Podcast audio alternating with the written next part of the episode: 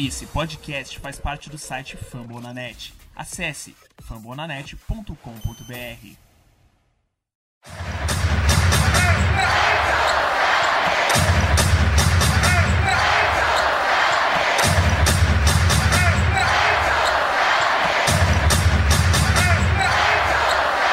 Olá, amigo! Fã do Boston Celtics no Brasil, estamos começando mais um Pod Celtics para falar dessa temporada capenga que começou, temporada 2021-2022 do nosso Boston Celtics. O Pod Celtics começando na ancoragem de Fábio Malek, sou eu, e Aqui comigo, o João Pedro. Seja muito bem-vindo, JJ. Já deixa o teu destaque inicial. Muito bem-vindo. Fala, Favão. Bom estar aqui com, contigo para mais um programa. Queria que fosse em circunstâncias melhores, né, cara? A minha vida não é fácil, você sabe, né? Eu torço pro, pro Jets, que é ruim faz bastante tempo, e a gente tá nessa, nessa vida dura aí com com Boston Celtics. Só que ontem eu gravei o, o, o Jets no ar e tava super feliz. Ontem foi segunda, isso. Tava super feliz, porque a gente ganhou do Bengals e tal. Vitória inesperada, nada a ver. Aí hoje eu parei assim, falei, caraca. Você me mandou uma mensagem, né, pra gente gravar. Eu falei assim, meu Deus, vou ter que falar de Boston Celtics. Eu não consigo passar 24 horas feliz falando de esporte. E é um negócio que eu gosto muito, que é falar de esporte. Então. Tá aí, pergunta pra mim, cara. É, pois Como é. é que não- tá, meu... Como é que tá a minha semana aí?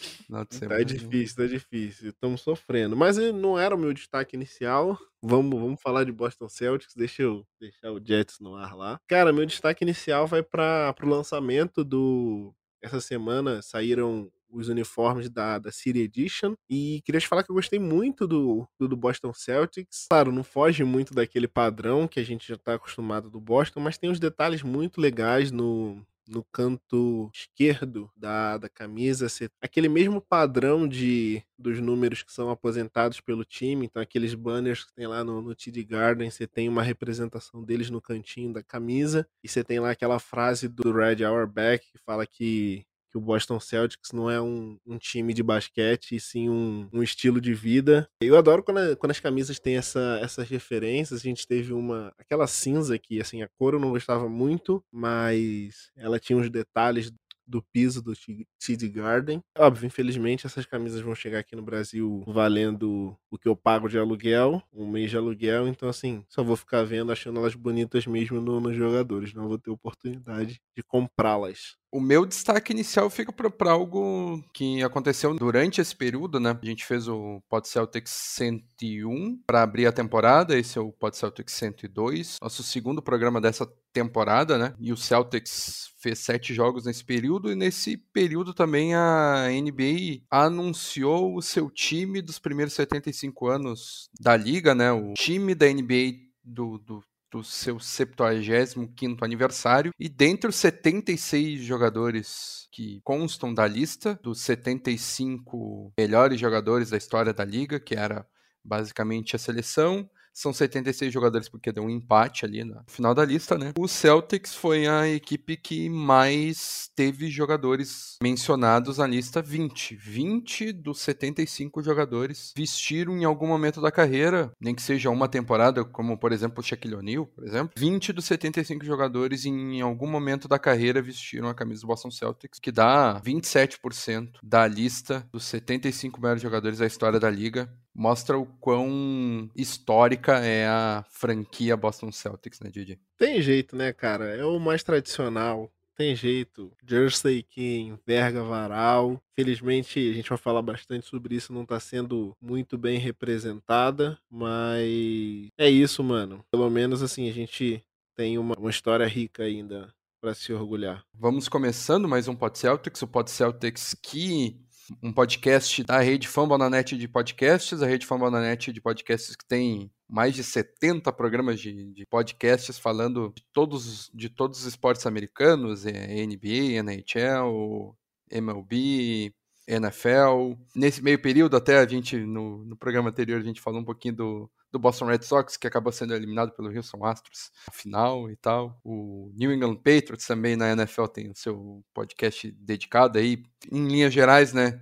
pouquinho diferente para nós aqui, né, JJ? Tu falou do, do Jets no, no, no, ar, que é o teu, teu podcast de, do New York Jets. Eu também não, não torço para o New England Patriots, mas em linhas gerais, a esmagadora maioria dos torcedores do Boston Celtics torce para as equipes de Boston, né? É, isso é meio contraprodutivo pra gente, né? Eu fico pensando, eventualmente, se tem oportunidade de, de ir para os Estados Unidos assistir. Ir de alguma forma, ou a trabalho, ou, ou, viajando, e aí você não consegue assistir todos os jogos da franquia que você torce, né? Vai, Boston e, e, Nova York é relativamente perto para mim, mas ser Wisconsin é um pouquinho mais longe. Ah, mas mesmo assim, às vezes as datas não batem, né? É que assim, se as datas não baterem, aí depende de onde é, né? Assim, de toda forma, pelo menos você conhecer, né? Você tá lá, tipo, você vai, você vai ver um jogo do Celtics, mas você tá lá na região, acaba indo em, em Foxborough e tudo mais. Mas que bom também que eu não sou New England Patriots. Ai, o veneno escorrendo, escorrendo, escorrendo. Eu não tenho zero motivos para falar isso, né? Pois é.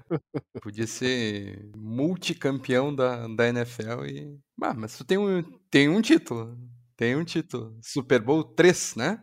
É Super Bowl 3. Maiores upsets da história do futebol americano. Contra o Baltimore Colts. Então, é isso, meus amigos. Pod Celtics também é, é cultura do esporte americano, então Pod Celtics é da Rede Net de podcasts. Nos siga nas nossas redes sociais, arroba PodCelticsBR no, em todas as redes sociais, o arroba Fambonanet também, todas as redes sociais.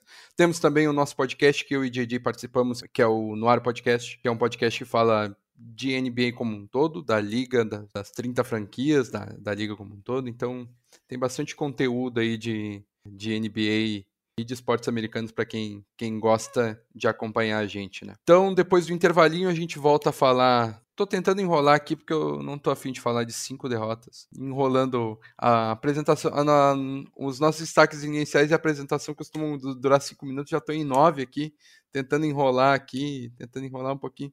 Pô, falar de cinco derrotas, falar de duas derrotas pro Washington Wizards, cara. Bah, será que a gente. Será, será que a gente tem que falar isso mesmo? Mas depois do intervalo, pessoal. A gente não é... pode mudar aqui a pauta rapidinho, falar da história do Boston Celtics, conversar um pouco sobre esses 27, 20 jogadores né, que, que fizeram a lista. Vamos, vamos falar de coisa boa. É duro, Fábio, é duro. Não tem jeito. Então, como prometido, pessoal, depois do intervalo, a gente vai comentar sobre essas primeiras sete partidas do Boston Celtics na temporada.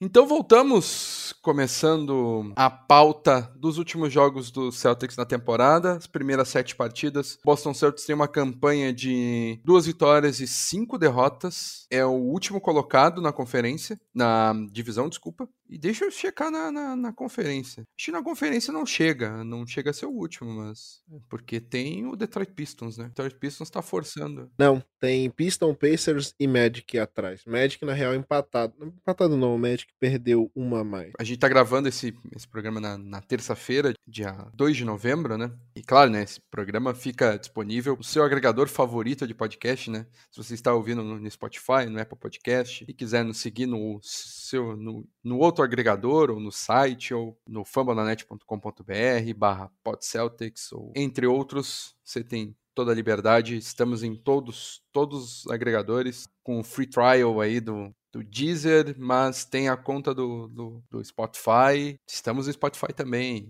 e vice-versa. E vocês estão vendo que o Fábio tá relutante em falar do Boston Celtics, né? Ele tá fazendo propaganda de agregador aqui agora para não falar de Boston Celtics. e já que a gente falou de agregador, um último ponto, aproveita agora nesse momento que você deu uma risada do, do desse desespero que o Fábio tá e coloca lá, ativa as notificações para sempre que sair um episódio novo você conferir, não perder e tá sempre atualizado aí sobre o Boston Celtics. Agora, Fábio, é hora. É hora de falar sobre a derrota para o New York Knicks sendo humilhado por Julius Randle.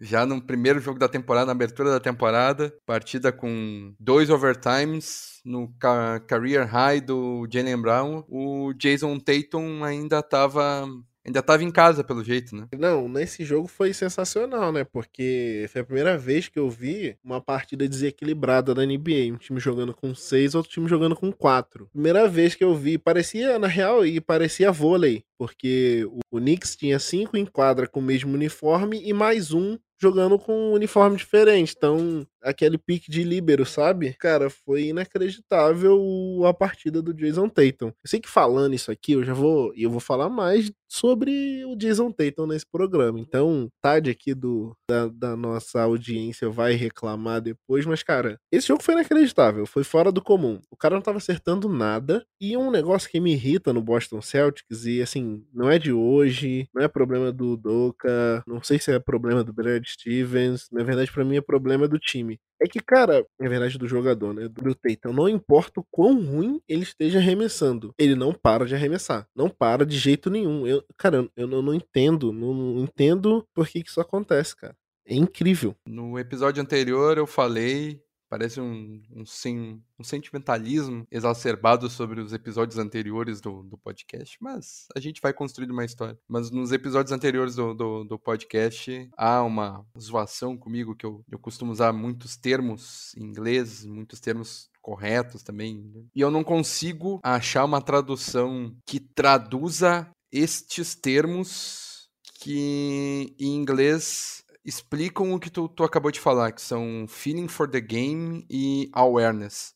Parece que o Tatum não tem isso. Não tem, sabe, o feeling do jogo, o feeling do jogo e não tem awareness, não tem. É, awareness é uma palavra muito difícil de traduzir de fato. Tô pensando aqui alguma palavra próxima do português. É meio que consciência, sei lá. É que consciência não parece assim, tipo, é um pouco, faz sentido consciência, mas não é acho que não dá o peso da palavra. É o que a gente fala às vezes quando uma pessoa, sei lá, não tem tato. Mas aqui, é aqui é não é tato porque geralmente é no trato pessoal, mas aqui é falando de jogo. Parece que o cara não, não consegue entender a situação, ler o, o jogo, o ambiente. Percepção, de repente. Exato, porque, cara, ele consegue contribuir de outras formas. Se dedicar, ele consegue ser um baita defensor. Se ele quiser botar a bola se ele se dedicar igual o Valbaiano, é, pesquisem no YouTube que eu não quero que esse podcast vire explícito, mas ouvinte, pe pesquise. Pesquise Valbaiano Flamengo se dedicar. Mas assim, se ele consegue rodar a bola, então talvez trabalhar na assistência ou puxar a marcação. Mas sei lá, cara, é incrível. O cara chutou 7 de 30 no, nas lances de quadra sendo 2 de 15 na linha de três pontos, cara, é incrível. É, é, simplesmente incrível. E uma coisa que me preocupou foi sobre o quanto o Celtics não soube defender Julius Randle e Mitchell Robinson. E até o Bob Toppin o Celtics tomou somados aí 35 do Randall, 11 do Mitchell Robinson, mas com 17 rebotes e 14 pontos do Obi Top. O torcedor se impressiona com Robert Williams dando 5 tocos em um jogo, dando 3 tocos no outro jogo.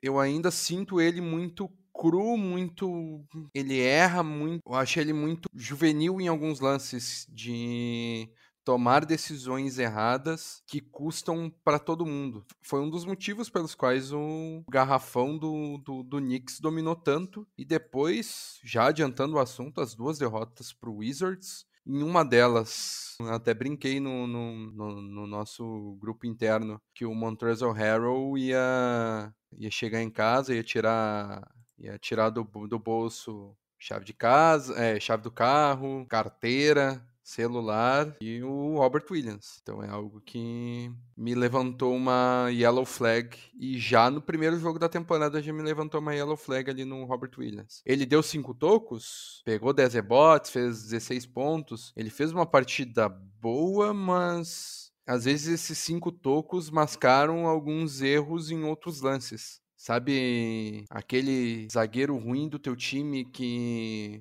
faz um monte de gol e, e daí mascara um pouco? É tipo o Trevon Diggs lá do, do Dallas Cowboys. O cara é constantemente queimado nos jogos, mas aí tem uma interceptação e todo mundo esquece o restante do jogo. É, exatamente. Ou aquele goleiro que, que toma frango à torta e à direito, mas defende pênalti. O Cássio é um cara que falha bastante. Mas daí chega no jogo decisivo, ele cata umas bolas bizarras, assim. É, me serve o Robert Williams dar o, tipo, falhar agora na temporada regular e chegar numa final da NBA e colocar o Anthony Davis no bolso e dar 50 toco e o Anthony Davis sair de quadra com 5 pontos. Até me serve. Porque é o, é o, é o Cássio. Mas eu só quis fazer uma comparação, que é o Robert Williams, né? Que é o Robert Williams no mesmo jogo. Considerando esse cenário que a gente que mesmo com isso tudo a gente vai para uma final da NBA, para mim tá ótimo. Mas cara, esse jogo, eu até concordo contigo que você falou, mas acho que nesse jogo, eu acho que no início ele não tava marcando o Julius Randle. Ele tava no Mitchell Robinson, que pegou 17 rebotes e fez 11 pontos. Quem tava no Julius Randle era o Grant Williams, né? Isso. E aí, depois, no final do jogo, a gente teve essa troca. Tanto que eu lembro que o, o Julius Randle passou a ter bastante problema para pontuar porque teve essa troca. Mas aí você tem o Obi Toppin, você tem todos os outros caras que continuam marcando. Então era meio que um cobertor curto, sabe? Você tentava ajudar de um outro, de um jeito, aí ab abrir espaço no outro. Mas não foi tanto assim, tá? Porque o, o Schroeder ten, terminou o jogo com trinta e tantos minutos. O Celtics teve quatro, quatro caras baixas por muito tempo. Vale lembrar, a gente tava sem o Al Hofford, que tava com ainda do Covid, e depois o resto foi tudo GNP, né? Não jogaram por decisão do, do Doca um Bruno Fernandes da vida, né? Exato. Esse jogo para mim foi incrível, que apesar da, da performance horrível do Tatum, esse jogo foi para duas prorrogações. Cara, o jogo tava meio perdidão lá no quarto período, aí de repente a gente começa a meter aquelas bolas espíritas sobre uma bola na mão do Marcos Smart, que atualmente Queria pegar aqui, tá com um número na, na mão para falar. Aproveitamento dele na temporada: 29% no field goal e 28% no, na bola de três. O cara que hoje, né, temporada, sim, seis jogos depois, o cara tá com Sete, desculpa. Mas ele um, um, ele não jogou. Seis jogos depois, ele tá com 28%, a bola cai na mão dele, o cara vai e mete uma bola pra empatar o jogo, levar o jogo pra prorrogação. Joga duas prorrogações, inclusive tem chance de ganhar a primeira prorrogação, mas não aproveita. E aí depois perde na, na segunda prorrogação. E até na bola do Marcus Smart, não. O Celtics perdendo por 13, o Kemba Walker quis fechar a infiltração. Ali, e daí depois o Horford fez bons jogos ali, o Celtics começou. O, Brad Stevens deve vibrar, deve ter, ter tipo. Ah, já provei pra, pra esse pessoal. É, já, já provei pra esse pessoal aí que eu ganhei a troca. Olha o que, que o Kemba Walker fez aqui nesse lance. Tava lembrando, né? Eu, eu, lembro que lá no grupo o pessoal jogou essa, essa informação, mas toda vez que eu vejo o, o replay, me parece muito que ele tava primeiro tentando impedir, né? O quem tá vindo carregando a bola é o Schroeder, se eu não me engano. Tá tentando fechar o Schroeder pra, tipo, se ele for. Ele, sabia, né, que o cara ia arremessar e depois ele acaba correndo pro Smart, mas aí já tá muito longe. Mas, cara, foi isso. E esse jogo do Knicks foi ruim porque, cara, se tem uma torcida meio chata na, na NBA, é a do Knicks, cara. Os caras, tipo, se a gente tá mal, os caras estão mal há muito mais tempo. E parece que essa uma vitória, os caras já estão falando de final de NBA. Falando que. Quem é o maluquinho, cara? Que eu tô tentando lembrar quem é o cara que eles falaram que, que botou o Tatum no bolso, sendo que o Tatum próprio se colocou no bolso, porque, cara, beleza, não importa o nível da defesa que você tava. O que o Tatum fez no jogo é muito mais culpa dele do que qualquer defesa que alguém tenha feito. O RJ Barrett? Hum, não lembro, cara. Enfim, botaram? Sim, foi o RJ Barrett, o, o matchup. E aí colocaram o Tatum na prisão, fala... enfim, sabe? Foi o Kemba Walker na 1, o Fournier na 2, o, Bar o Barrett na 3. E essa aí me pegou bem, cara, porque foi muito, muito, muito, muito desnecessário. A gente tinha chance para ganhar esse jogo com, com uma certa facilidade. Na partida seguinte, o Celtics faz a sua estreia em casa, após uma... Fe fez estreia? Jogou ou não? Pois é, Celtics teoricamente faria sua estreia em casa após uma derrota dolorida, mas com duas prorrogações e tudo mais, uh, com a esperança de que, pô, se na, na estreia o Jalen Brown fez 46 pontos, tá, hoje o Tatum não, não vai decepcionar, vamos, vamos ganhar primeiro em casa e depois vamos embalar, vamos enfrentar o Raptors, um Raptors sem Kyle Lowry, sem, sem o Siaka, mas o Raptors é um time que tem um baita de um treinador e que o Raptors ganhou com uma facilidade enorme fez com o Celtics hum, é a derrota mais contundente que o Celtics teve na temporada até então. Uma derrota por 32 pontos, por 115 a 83. Foi de ponta a ponta. O Celtics jogou com, com o banco no, no, no último período, não teve chance em nenhum momento, né, DJ? Não, incrível, incrível. Até brinquei, né, que agora falando que o time não estreou em casa, foi meio feio de ver. E assim, mas um ponto importante é que o pessoal acaba falando muito desse, desse time do Raptors. Ah, que com todos esses desfalques que você falou, mas não é um time ruim, tá longe de ser. Tá longe de ser um time que vai ficar brigando por escolha de, de draft, escolha alta de draft. Talvez esse seja o Boston Celtic. Brincadeira, que eu só tô Agora eu tô. Agora é a minha vez de ficar procurando tradução de palavra em português. É overreacting. Tá só superestimando a. Superdimen... Superdimensionando. Exato, superdimensionando esse momento ruim. Mas, cara, o, o, Raptors hoje, inclusive, é terceiro na conferência. Cinco vitórias, três cara, derrotas. Nick Nurse ele pegou o Siakam, que era um ninguém, e transformou num All-Star. E agora vai transformar um. O Precious Jativa era um ninguém lá no, no, no Hit. Cara, tá jogando pra caramba. Corey Barnes tá capaz de, capaz de ganhar a calor do ano. Pois é, e aí você tem o, o ano 9. É, amo uns 9. Capaz de pegar Most Improved Player. Tem o Van Vliet, tem o Gary Trent. Sim, não é um time ruim e é na mão de um técnico que sabe extrair o, o melhor dos seus jogadores. Então, é um time bem. Vai, não acho que vai ser campeão, mas é aquele time que, por exemplo, jogando com, sei lá, se classifica em sexto e vai jogar contra o terceiro,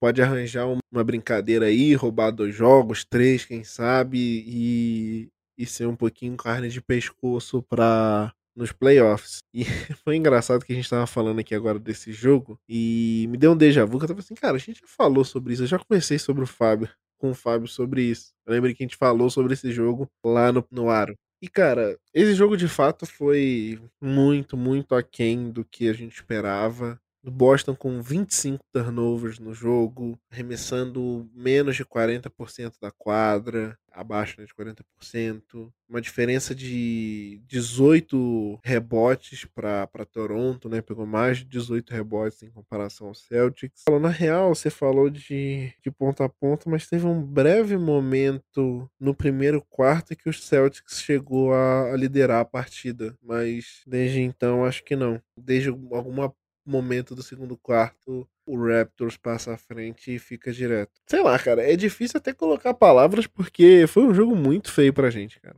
E eu, talvez eu fique com com esse mesmo sentimento para alguns outros jogos que a gente vai mencionar aqui, porque a tendência continua. Os próximos dois jogos que a gente vai comentar, primeiro, a primeira vitória do Boston Celtics aconteceu contra o Houston Rockets em Houston, por 107 a 97. Não foi uma vitória brilhante. Esse placar de 10 pontos dá uma enganada, né? O, o, acho que o jogo foi muito mais próximo do que isso. A gente começou a abrir aí no, no meio do terceiro quarto, início, e aí depois, assim, teve de fato um pouquinho inconfortável, mas não conseguiu. E vai ser um, um negócio que a gente vai mencionar mais pra frente, mas a gente não conseguiu fechar o jogo, sabe? Para mim ficou sempre aquela assim. Eu vi nesse jogo, foi sempre aquilo, pô, pode ser que daqui a pouco o Houston Rockets desembeste aí de meter umas três bolas de três seguidas, impeça dois ataques nossos, e essa diferença que era de 10 cai para 4. Inclusive o Jalen Green meteu 8 bolas de 3. Né? Exato, o cara 11 de 18 na quadra, e o cara meteu 8 de 11, se eu não me engano. 8 de 10. 8 de 10, aí 80% na bola de 3. Então,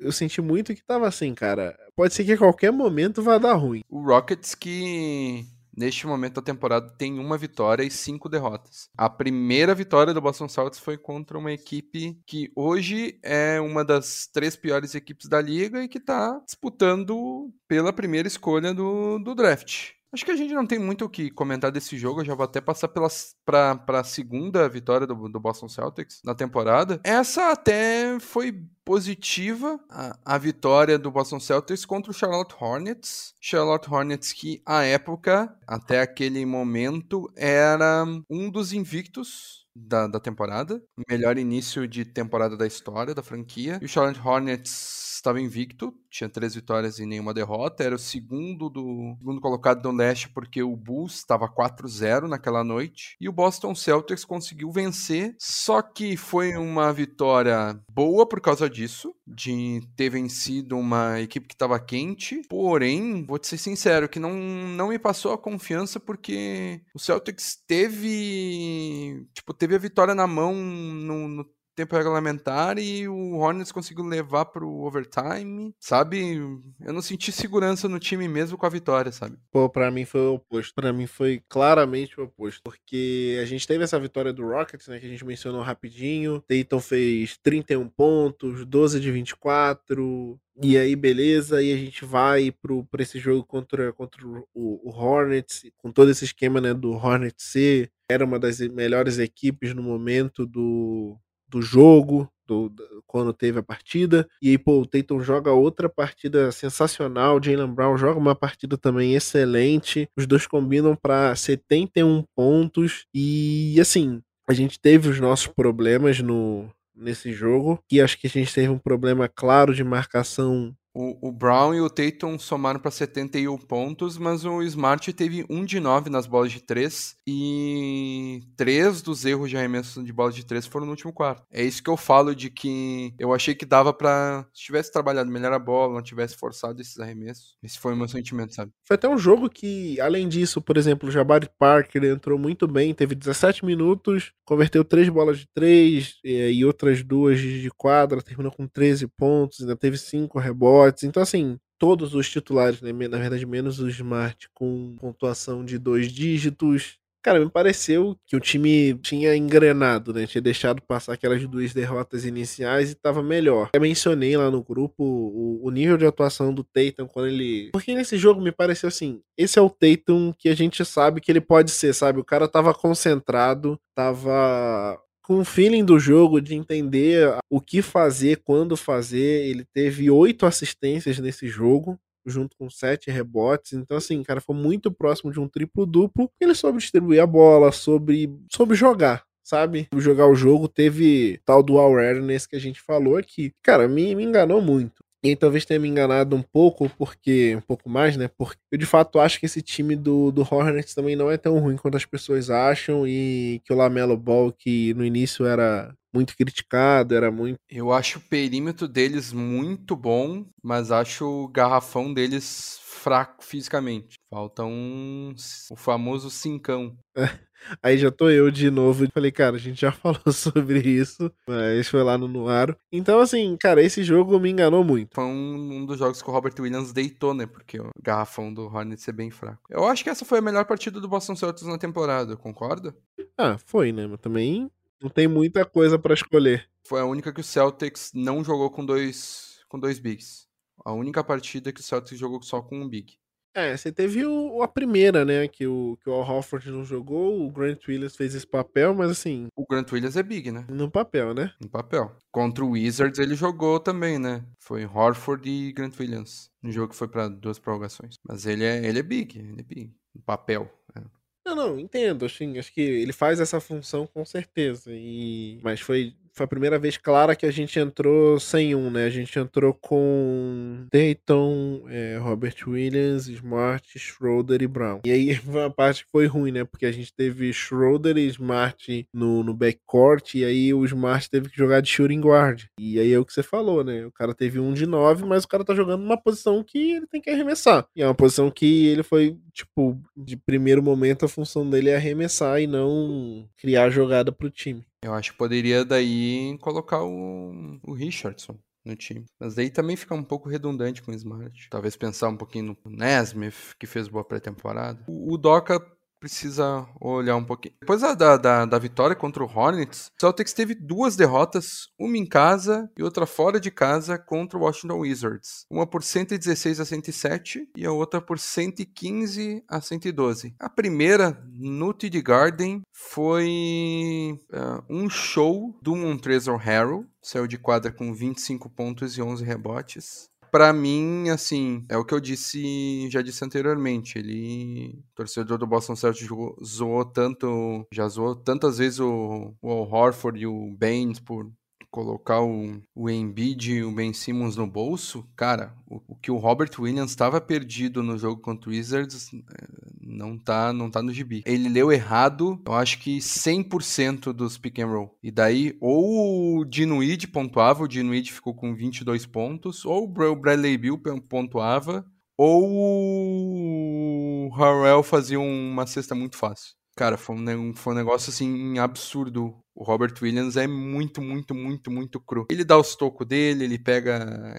Ele deu quatro tocos nesse jogo, mas ele é muito, muito cru ainda, né? Nesse tipo de, nesse tipo de, de, de, jogo, assim. E sendo que ele é muito cru e ele já evoluiu bastante do que ele era quando era calor. Exatamente. Exatamente. Ele me parece muito aquela frase que, que o cara usou pro caboclo, sabe? O cara tá two years away from being two years away. O Robert Williams é a mesma coisa. O cara, quando chegou na, na NBA, tava dois anos de ficar dois anos de estar tá pronto para ser um center na NBA. Cara, ele lembra muito, o Robert Williams lembra muito o Javel Magui, tá ligado? Sabe qual, é o problema que para mim sempre foi do, do Robert Williams? E eu acho até que ele corrigiu e, claro que a gente consegue ver, começa a ver umas evoluções nele, olhando essas duas últimas temporadas temporadas, essa e a, e a última, ele, ele sempre confiou muito no físico dele. Atleticamente, ele é fantástico. Parafraseando Armandinho, quando Deus desenhou lá o, o Robert Williams III, estava inspirado, deu aptidão atlética pro cara sensacional,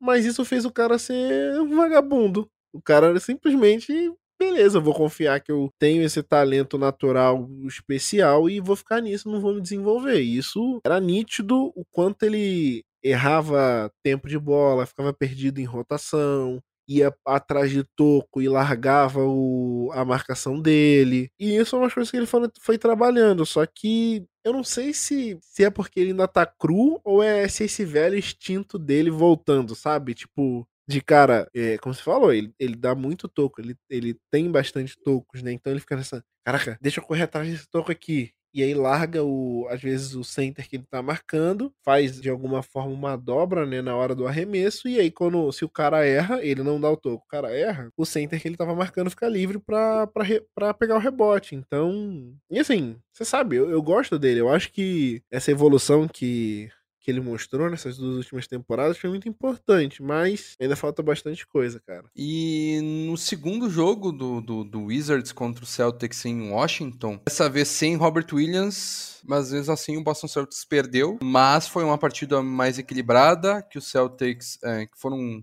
uma partida com duas prorrogações, as duas prorrogações feias, né? As duas prorrogações somadas foi 12 a 9. Ninguém queria ganhar. Exatamente. Do Boston Celtics, Acho que só o, só o Brown e o Tatum queriam pontuar, né? Aparentemente. E o Richardson não. O Richardson entrou bem vindo, vindo do banco. E o Harrell, mais uma vez, né? Deu uma castigada no garrafão e foi. Se no primeiro jogo o Bradley Bill tinha castigado o Aro, dessa vez ele castigou o Barbante. 36 pontos pro Bradley Bill. E o Montrezl Harrell até foi ejetado no final da, da prorrogação com, com seis faltas. Mas, cara, eu acho que esse segundo jogo do, do Wizard, eu acho que é o. Na verdade, essa, essa sequência né, de, de jogos contra o Wizard e o próximo jogo que a gente vai mencionar é o que dá nome ao episódio, cara. Nova temporada, velhos problemas. O Celtics é essa inconsistência bizarra que, que cara, não faz sentido. Cara, não faz sentido o mesmo time, o mesmo, os mesmos jogadores que fizeram a partida contra o Hornets, que a gente falou aqui foi a melhor partida. Não faz sentido os, os caras. Não parece que os caras, tipo, dão um reset. Sabe o, aquele filme, o MIB? Tem aquele bagulhinho lá pra apagar a memória? Parece que é isso. Parece que os caras entram cada jogo como se fosse o primeiro jogo da temporada e não, não tivesse nada incrível. Incrível como. E essa parte aqui que me dá mais raiva no, no Celtics é isso: o quanto o time é inconsistente. Como o time numa noite pode ser fantástico, rodar bola, fazer tudo, na outra simplesmente esquecer. E o pior de tudo é quando isso acontece no mesmo jogo. É incrível, cara. É, e assim, me tira do sério isso. E eu fico meio, cara, perdido, porque eu não sei se isso é só problema de técnico, se isso tem a ver só com jogadores, se é um misto dos dois, que é o que eu acho na real. Um, um grupo, né? Ou o staff, ou os jogadores que seja 100% culpado. Mas, cara, não sei, cara. É porque isso acontecia com o Brad Stevens também. Então. É, esse é o principal problema, né? Que nem tu disse, é, é, é, o que dá nome ao nosso programa de hoje. Nova temporada, velhos problemas. E difícil, difícil, difícil. Parece que é o time do Brad Stevens, né? E eu tinha muita esperança de que o Emil Doca ia. A gente ia ver algo diferente com o Emil Doca. Não é o que tá acontecendo, infelizmente. Frustrante. E assim, se você quiser pular, pular pro último jogo, porque esse aí é o, é o que define a temporada, cara. O que define a temporada para mim. Até aqui. Não, o último jogo tá resumido no placar do Celtics perdeu o quarto período por 39 a 11 e perdeu o jogo por 128 a 114. O Celtics chegou a estar tá ganhando por 24 pontos, não? O máximo foi 19, algum ponto do, do terceiro quarto. Cara, e aí aqui é o ponto que eu tava falando que eu não sei quem responsabilizar, mas não existe um time profissional que não precisava ter técnico na arquibancada. É, no, desculpa, na lateral de quadra. Não, não, não tem. Imagina que não tem. Não deveria existir um time profissional que joga a NBA que tome 39 a 11 em um quarto. Não existe. Não existe. Foi a primeira vez na história que um time saiu do terceiro quarto ganhando de 14 e perdeu o jogo por 14 pontos. A gente tomou 28 pontos de diferença, cara. Não, não tem como, desculpa. Isso aí é muito mais do que técnico. Não, não tem jeito. Se não tivesse técnico, podia ter perdido. Beleza. Tomar uma diferença de 28 pontos em 12 minutos, cara, não existe. E é o mesmo filme, mesmo filme, filme repetido, temporadas anteriores, né? Exato. E aí, tipo, é o que eu falo, assim, a gente tá sete jogos lá dentro da temporada, a galera já tá pegando no pé no, do Doca, seja pelas declarações dele da, na imprensa ou pela, pelas apresentações do time, acho que a gente vai falar um pouco mais disso mais pra frente. Mas, cara, a gente cansou de ver essas derrotas na era Brad Stevens também.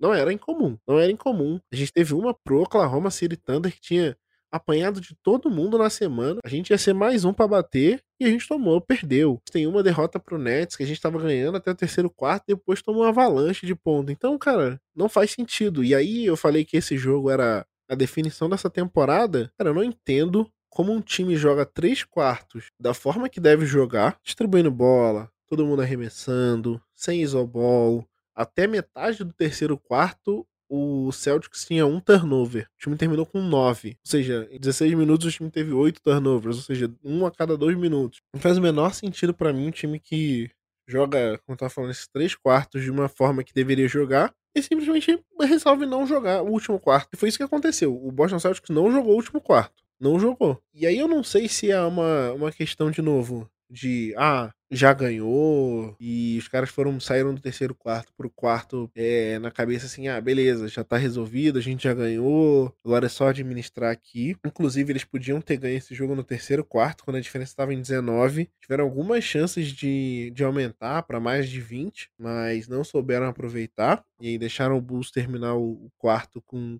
14 pontos perdendo, o que é considerável e aí, cara, simplesmente perde de 39 a, a 11. Eu, eu tinha essa impressão no, no, nos times do, do Brad Stevens, principalmente nessa derrota que eu mencionei do, do OKC no ano passado. Mas eu tinha muito que, que o time era. tinha meio um salto alto, sabe? O time pensava que era maior do que é. E assim, na real, óbvio, se a gente parar pra pensar, o, o time do Celtics ano passado era muito melhor do que o time do, do Thunder.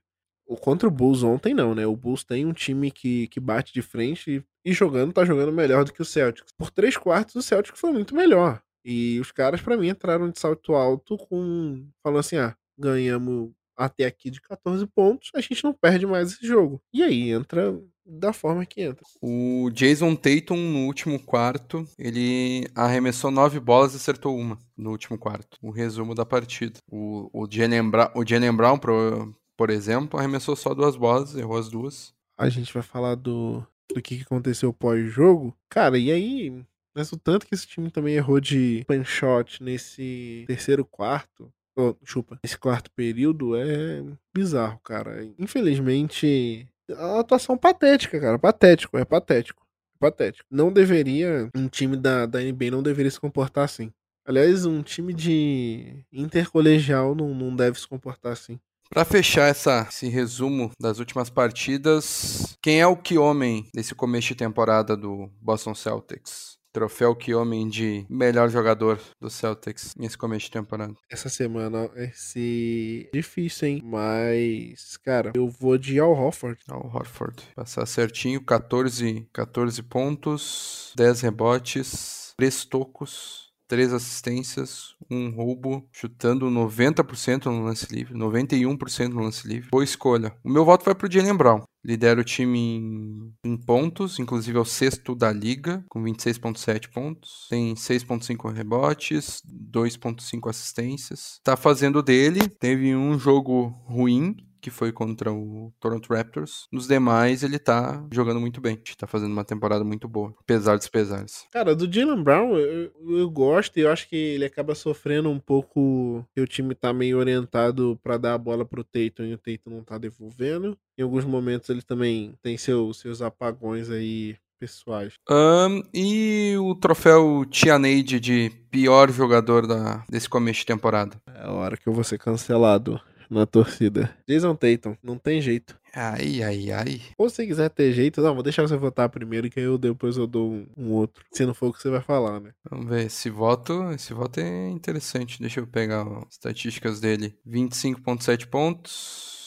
8.4 rebotes, 3.7 assistências, 0.9 trocos, 0.7 roubos de bola, 2.6 turnovers, 27% na bola de 13 39% no arremesso quadro. É que eu, eu votei nele no Tianade porque eu acho que a gente esperava muito mais dele. Ele teve aqueles dois jogos. Não, com certeza. Do... Teve aqueles dois jogos que a gente mencionou, as duas vitórias que ele jogou muito bem, mas nos outros cinco ele tem. Do Knicks é fora da curva de bizarro, mas nos outros acho que é muito mais comportamental dele. Não, meu voto vai pro, vai, vai pro Smart pelo. Falando no programa anterior, né? Ele tem total confiança. Na, na entrevista do, do Doca de apresentação, parecia que o Boston Celtics tinha um Big Three. E ele deu as, as chaves do time pro Marcus Smart. Que ele ia carregar a bola, que ele, ia, que ele ia ditar as ações do time, que ele ia tomar as decisões, ele ia ser o capitão. Ele tá com um alto número de turnovers, ele tá com, com 2.2 turnovers, apenas 4 assistências Cara, 29% de field goal e 28% na bola de 3 não é aceitável nem pro Taco Fall arremessando, quanto mais pro Marcus Smart. E é estranho porque acho que muito você falou, né? O, o Doca chegou dando praticamente a chave da franquia para ele, né? O cara, ah, vai ser ponto focal do, do ataque, assim, de ordenar, orquestrar o ataque e tal. Cara, a gente não vê nada parecido com isso. Não, não, não vê nem próximo, então também me, eu me deixa um pouco perdido aqui sobre o que, que tá rolando, sabe? Sei lá se o Doca foi algum blefe. É, não sei, ou sei lá, no, no, no início, no, nos treinos, ele viu que ah, não tem como ser desse jeito que eu pensei, eu não sei, cara, bizarro. Nossos jogadores eleitos aí, uh, Kiyomi e Tianeide, da, da começo de temporada. Agora só repercutir após o jogo contra o contra o Chicago Bulls as declarações bem pesadas que o Smart, Smart deu sobre, sobre seus companheiros. Eu vou ler aqui na íntegra o que ele falou, sem cortes. Uh, o Smart falou que gostaria apenas de jogar basquete. Todo time sabe que nós estamos indo com Jason e Jalen, no caso Tatum e Brown. Todo time é programado, estudado para é, parar Jason Tatum e Jalen Brown. Eu acho que todo mundo está observando e e vendo como, como fazer com que eles tenham que passar a bola. Só que eles não estão querendo passar a bola. They don't want to pass the ball. Literal. Estou traduzindo literalmente. Isso é algo que eles têm que aprender. Eles têm que aprender. Eles ainda estão aprendendo. Eu tenho orgulho do, do, do, do progresso que eles estão fazendo, mas eles. É, eles têm que dar outro passo à frente e encontrar maneiras de não apenas criar para eles mesmos, mas criar para os outros do time. Abrir a quadra para eles mesmos com isso. Uh, com isso, eles vão conseguir diminuir os arremessos mais difíceis e os matchups, os enfrentamentos mais difíceis, quando eles estão no um contra um ou quando eles estão quando eles estão numa armadilha. É algo que, que é pedido a eles a, a fazer e que eles estão aprendendo. A gente apenas tem que continuar a ajudá-los para que eles façam a ajudar o nosso time. Essa foi a declaração do, do Smart. E ele fala do Jason Tatum e do Jalen Brown. Eu vi de, de uma forma que ele estava tentando. Tava tentando interpretar o, o por que, que ele falou isso, se tiveram muitas bolas assim. E daí, tipo, olhando que o Jason Tatum teve 1 de 9 contra o Bulls no quarto quarto e não teve nenhum passe para arremesso no último quarto, eu acho que ele até usou de, o, o Jalen Brown como um bode expiatório para não ser muito pointer finger pro Tatum, entendeu? Mas que esse recado é muito pro, pro Tatum. Mas você acha que é baseado no último jogo? No jogo contra o Bulls? Não, eu acho que é baseado na, no histórico do Tatum, principalmente desde que ele treinou com, com o Kobe lá no, no verão de 2019. Desde que o Tatum treinou com o, com o Kobe Bryant em 2019, o Tatum se transformou nesse jogador egoísta. Isso é fato. O ponto aqui é que, assim, foi muito ruim porque, tipo, ele falou isso logo depois do jogo do Bulls e no jogo do Bulls fato, os caras tocaram a bola. Eu dou razão pro Smart, vou, vou te interromper pra, só para deixar claro que, cara, roupa suja se lava em casa. Smart falar isso na, na imprensa, jogar merda no ventilador na imprensa é pior coisa que tem. Eu acho que o Smart errou muito nisso aí. A menos que a menos que tenha sido acordado para desviar o foco, coisa que vai que é que a gente não tem a vivência. É isso eu vou levantar um negócio que o Renato Portaluppi é dono de fazer isso. Essa é uma história que eu gosto de contar bastante. Ninguém lembra que o Grêmio tomou 5 do quase rebaixado Santa Cruz uma semana antes da final da Copa do Brasil, que o Grêmio ganhou do Atlético Mineiro. Por quê? Porque o Renato, na entrevista, ao invés de falar do. Ah, tomamos cinco porque eu poupei jogadores. Não, ele falou. Eu sou melhor que o Cristiano Ronaldo. Deu, acabou. Na segunda-feira ninguém tava falando que o Grêmio tomou cinco do Santa Cruz no Arruda. Estavam falando quem é melhor, Renato ou Cristiano Ronaldo. Cara, o Renato é muito, muito, muito bom nisso. Muito bom nisso. O Grêmio tomou 5x1 do, do, do, Santa Cruz, que ainda não estava rebaixado à época. Aí o Renato, ele desprioriza o Campeonato Brasileiro, torcedor do Flamengo. É isso aí, cara. É isso aí. É isso aí. E eu acho que talvez, se o Smart combinou com Tatum e Brown, talvez seja bom. Mas eu acho que é uma suposição. Tirando essa suposição à parte, eu acho que o Smart tá errado. O Smart tá errado em ter feito isso, mas as observações dele estão corretas. Esse é o meu ponto. Assim, divaguei um pouco, mas essa é a minha opinião, entendeu? Porque se foi combinado, eu não sei qual é o ganho. O que, que ele tava querendo ganhar com isso, sabe? O que, que ele tava querendo ganhar? É tipo, do tipo assim, beleza, deixa eu criticar vocês aqui, mas não é nada disso não, sabe? Do tipo, e do Renato, claramente, ele tava querendo impedir que o resto do pessoal falasse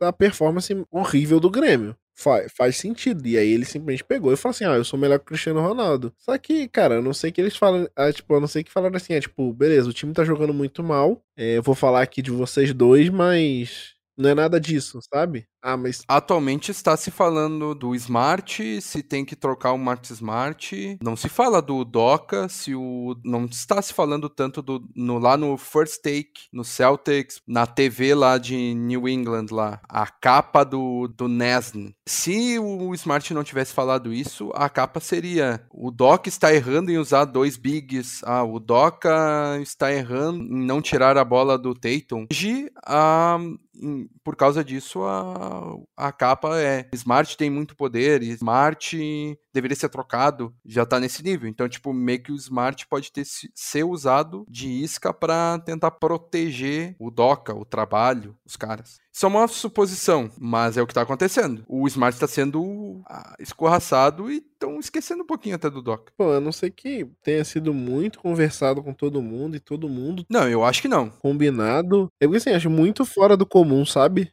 Ter sido isso. Não, com certeza, com certeza. Não, eu acho que não foi combinado, mas eu digo. Tipo, o Renato é combinado, mas eu digo que o efeito é o mesmo, tá ligado? Tudo bem, tudo bem. O efeito é não o mesmo, mas semelhante. As críticas estão indo muito mais pro Smart neste momento. A hashtag Trade Smart ao invés de Fire o Doca. Uhum. Tentando resumir. O que, não, o que não deveria acontecer também, né? Tipo, são sete jogos, sabe? Acho que o que você falou, né? Roupa suja se lava em casa. Ele, ele teve essa oportunidade, não sei se ele falou, né? Que a gente vai, vai ser especulação minha. Mas assim, ele teve a oportunidade de falar quando o time todo tava junto no vestiário e res resolveu não falar, e, ou, ou falou e não foi ouvido, ou sei lá. Não, aqui a gente não sabe o que aconteceu, mas acredito que ele deveria ter feito isso. Mas aí você tem o que o Smart falou. Eu acho que ele também, além de, obviamente, não deveria ter tido falado isso na mídia, mas acho que ele usou as palavras erradas, sabe? Tipo, eles não querem passar a bola. Não sei. Eu acho que ele acabou usando as palavras erradas. Isso, a gente sabe como, como é a mídia esportiva de geral, em geral. Toda Bleacher Report, ESPN, todo mundo aí que você já mencionou, só cortou a parte, essa parte, né? Que ele fala que os Jays não querem passar a bola e esquecem do resto, né? Tira, tira a fala de contexto. E, cara, assim, sinceramente, falta pro, pro Celtics fazer o que o Doca prometeu. Ser de fato um time que divide a bola, que é um time que tem muito mais assistências. E aí vale a pena a gente especular aqui para entender onde é que esse time tá errando ou por que, que isso não tá acontecendo. São os jogadores, é o Doca que não colocou. Não sei. Acho que aqui a gente entra num terreno um pouco mais especulativo.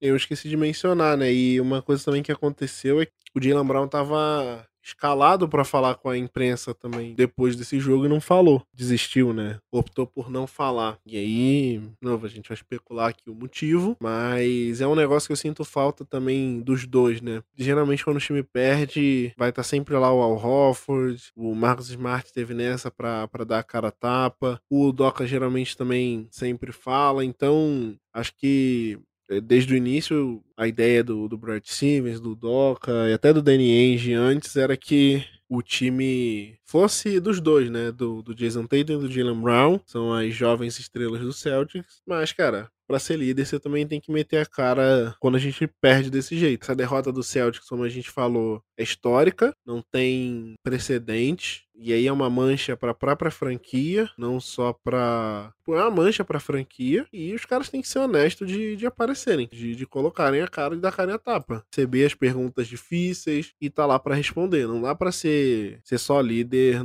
dentro de quadra. Tem que ser, tem que aparecer. Eu acho que falta muito isso pros dois, né? Independente. Porque assim, a gente já falou, né? Que não queria que tivesse essa, essa briga entre os jogadores, né? Essa preferência por um ou outro. Acho que não precisa disso. Já que não precisa, e já que os dois, de alguma forma, são os líderes desse elenco, os dois têm que assumir essa bronca, sabe? O Brown é um cara que, na vida pública, faz bastante isso pelas causas que ele defende, pelas causas que, que ele é ativista. Então, acho que é um negócio que ele tá acostumado a fazer. Seria importante ter, ter tido uma resposta dele ontem. Eu acredito que, com o, o, o Jason Tatum e o Jalen Brown aparecendo para mídia, estando dis disponíveis, as perguntas seriam diferentes, talvez mais fortes, talvez mais ácidas, e aí eles precisam estar tá lá para dar a cara a tapa, que é o que o Al faz. O Al ontem simplesmente falou que, ah, é, a gente saiu do terceiro. A gente terminou o terceiro quarto. O Doca pediu pra gente não tirar o, o, pé do acelerador. E aí ele fala: Mas a culpa foi minha. Eu acho que eu não, não fiz o melhor, o meu melhor. E o time perdeu por isso. Cara, a culpa não é do Al Horford. O Horford é o menos, menor, menor dos culpados nesse, nesse jogo. E não tô dizendo que o, que o Tatum, o Brown sejam necessariamente culpados, mas eles têm que estar tá lá para se defender ou para defender o time. Exatamente, faz faz parte de ser líder. Tem que ser líder não só dentro de quadra.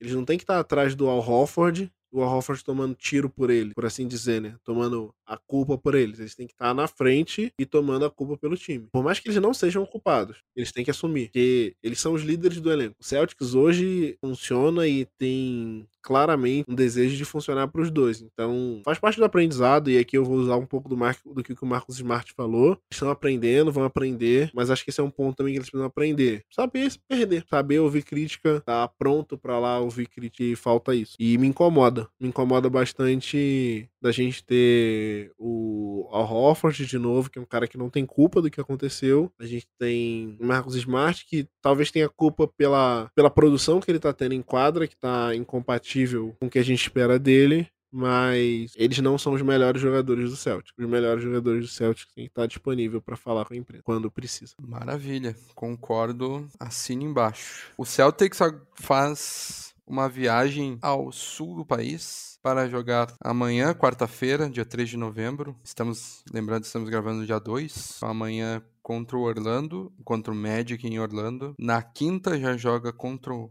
Heat em Miami. E no sábado, dia 6, contra o Mavericks em Dallas. Essa viagem ao sul do país, JJ, quantas vitóriazinhas saímos da crise? Pô, se jogar do jeito que tá, é 0-3. E assim, é 0-3 e não é. Ah, de novo, tá reagindo ao. Enfim, tá superdimensionando esse momento ruim. Mas não é, cara. Esse time do Magic é, é ruim, tá, tá, na, tá na parte de baixo, é um time muito jovem. Mas, cara, é um time que tá dando trabalho. Tá perdendo, mas tá dando trabalho. E se a gente entrar com esse lenga-lenga de, de já ganhou, ele tomou uma surra. É um time que perde pro Hornets de 9 pontos, é um time que perde pro, pro Raptors de 1 ponto, é um time que perde pro Pistons, que é um time ruim de 7 pontos, ganhou do, do Timberwolves, ganhou do, do Knicks, inclusive. Teve dois jogos já com o Knicks, ganhou um e perdeu um. É um time que briga sabe? Time jovem, mas é um time que briga. E se a gente entrar com, com salto alto, a gente vai perder. Aí depois na quinta a gente joga contra o Heat, que já é um back-to-back, -back, que já é difícil pro, pro time que tá no segundo jogo, que é a gente. Vai jogar contra um dos líderes da divisão, da, da conferência. Cara, as coisas não não não estão parecendo muito boas pra gente, não. E aí depois você tem o Mavis, que, que hoje é 4-2, é, é, um time também que, que tá na, na cabeça na Conferência Oeste. Cara, eu espero que tá muito cedo na temporada.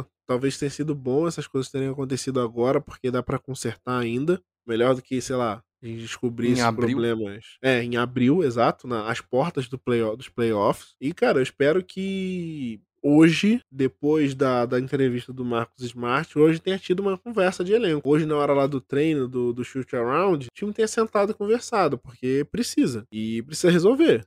Precisa definir, pô, como é que a gente vai passar mais a bola, como é que a gente vai fazer um plano de jogo que seja melhor. E aí entra técnico aqui também. O Doca tem sua parte da culpa e precisa resolver, cara. O mesmo Celtic se jogou contra Wizards, contra Bulls, contra Raptors e contra Knicks, a gente sai 0-3. Se for o Celtics que jogou contra não, vou falar contra o Hornets, que o outro jogo ainda gerou, mas a gente deveria ter ganhado de muito mais contra, contra o Rock. Então, se for o, o, o Celtics jogou contra o Hornets, talvez a gente saia um, um 2-1.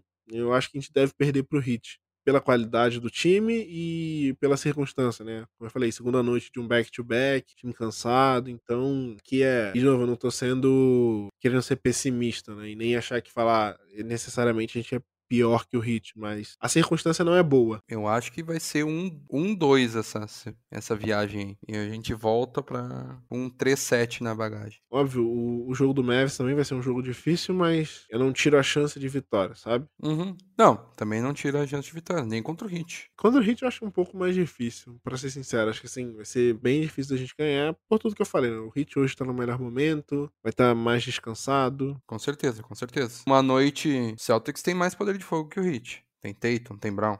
Sim, precisa de uma noite inspirada do Celtics e um dia que o Heat esteja meio desatento. E o pior é que as coisas não melhoram depois dessa viagem, né? A gente volta para casa, pega Raptors e, e Bucks em sequência.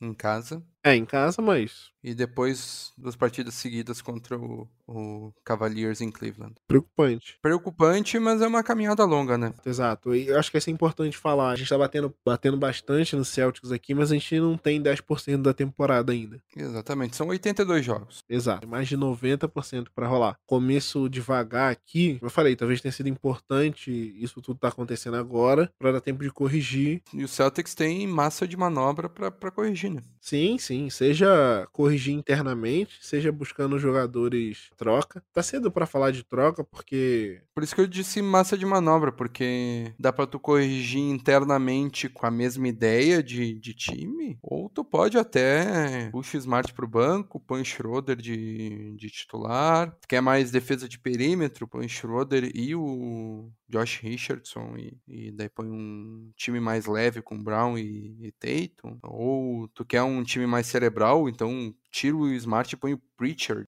Tipo, tem opções. Sim, sim. E, de novo, mais pra frente, se achar que precisa melhorar, tem espaço para buscar trocas, tem a, a TPE, tem contratos. A gente hoje, uma coisa que eu sentia muito falta na gestão do, do Enge era a gente ter contratos trocáveis por assim dizer. E a gente tem nesse elenco alguns contratos bons para fazer uma troca, seja para um jogador estrela, ou seja para, de fato, só trocar e melhorar. Então, tem caminhos para andar. De novo, reitero, falar mais uma vez, importante ter acontecido agora do que ter acontecido no final da temporada e a gente não ter como voltar não ter tempo de corrigir. Mas é importante ter acontecido agora, mas ao mesmo tempo é importante que ela não seja igual o que aconteceu na temporada 18 e 19. É, mas é importante que não seja igual à temporada 18 e 19. Desde o início a gente sabia que tinha um problema. Chamado Kyrie Irving, o nome do problema. Tem uma parte do, da culpa, mas não só ele. Brad Stevens aqui tem um pouco de culpa por ter adiantado a volta do, do Gordon Hayward para titular. Enfim, tudo que a gente já falou várias vezes aqui. Mas foi um time que teve esse problema e se manteve esse problema a temporada inteira não corrigiu, o time foi ganhando, perdendo, ganhando, perdendo, não resolveu. E eu acho que é importante que a gente tenha consciência e resolva isso aqui, enquanto dá. Então é isso, meu amigo JJ. Vamos torcer para o melhor. Vamos ver como que o Celtics vai lidar com esse mês de novembro, que já começa difícil com uma viagem, depois pega o atual campeão da NBA em casa, depois na segunda sexta-feira de novembro ainda tem um duelo contra o Lakers, clássico. É, vamos ver quanto de resiliência tem esse elenco para dar a volta por cima, se fechar, porque como, como a gente acabou conversando aqui nesses últimos minutos, é, é bom que esteja acontecendo agora para chegar voando fechadinho e clicando em abril, que é quando realmente tem que estar tá 100% firmado, não é mesmo? É isso. Então tá, meu amigo. Um grande abraço, muito obrigado pela sua audiência, meus amigos que estão escutando o Pod Celtics número 102 aqui. Nos siga nas nossas redes sociais. Nos siga no seu agregador de podcast favorito. Nos siga na minha rede social, arroba Fábio Malém, em todas as redes sociais. A tua, JJ, quer passar? Arroba eujp91. Arroba podcelticsbr e arroba fambonanet nas demais redes sociais também. Então, um grande abraço, até a próxima e tchau, tchau.